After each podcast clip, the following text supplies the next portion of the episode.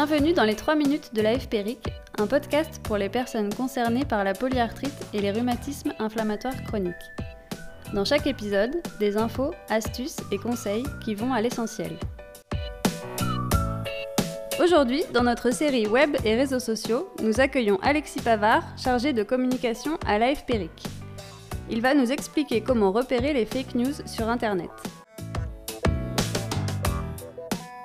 Aujourd'hui, nous sommes tous confrontés à une très grande quantité d'informations, sur Internet, sur les réseaux sociaux, à la télévision, avec des titres tous plus aguicheurs les uns que les autres. Pas étonnant que cela nuise à notre faculté de discernement. Difficile parfois de distinguer le vrai du faux, et notamment à cause des fake news, c'est-à-dire des fausses informations, des rumeurs. Elles existent depuis longtemps, mais se multiplient particulièrement depuis quelques années via les réseaux sociaux, qui facilitent le partage des publications. Dans le domaine de la santé, les fake news peuvent avoir des conséquences importantes. Elles sont susceptibles de nous faire adopter des comportements qui vont freiner le diagnostic, la guérison, voire mettre notre santé en danger. Première question, qui est l'auteur de l'article? Est-ce un journaliste, un médecin? Est-il expert sur le sujet? Est-il légitime? Dans ce cas, il y a de grandes chances pour que l'information soit exacte. A l'inverse, si c'est entre guillemets un simple internaute, méfiance. Deuxième question, d'où vient l'information? Vérifier la fiabilité de la source. C'est primordial pour déterminer la crédibilité de l'info. Les articles doivent être basés sur des faits objectifs comme des statistiques, des chiffres, des lois, des dates. Comment repérer la source? En fait, c'est assez simple. Elle est souvent en lien dans l'article ou en dessous de celui-ci.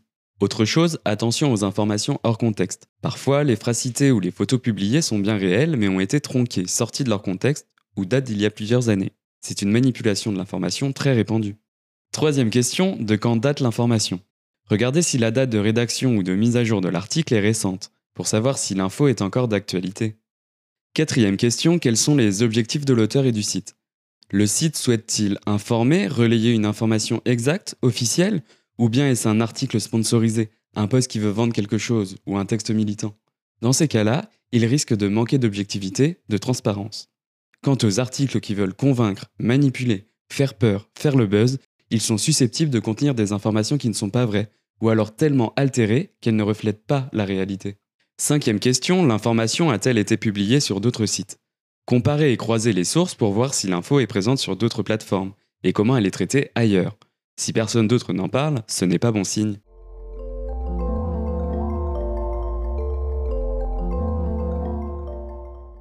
Premier conseil, en arrivant sur un site internet, des détails peuvent vous alerter sur le sérieux de celui-ci.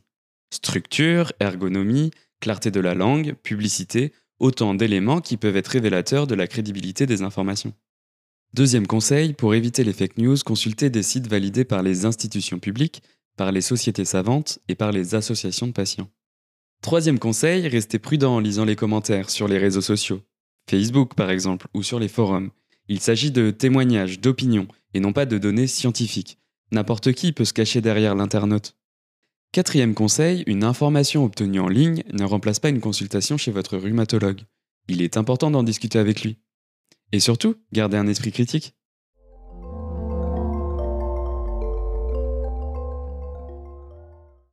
Merci Alexis Pavard pour ces recommandations. Nous remercions également les laboratoires Shugai Pharma France et Roche qui ont apporté leur soutien institutionnel à la réalisation de cette émission. Ça vous a plu? N'hésitez pas à vous abonner, liker et partager nos émissions.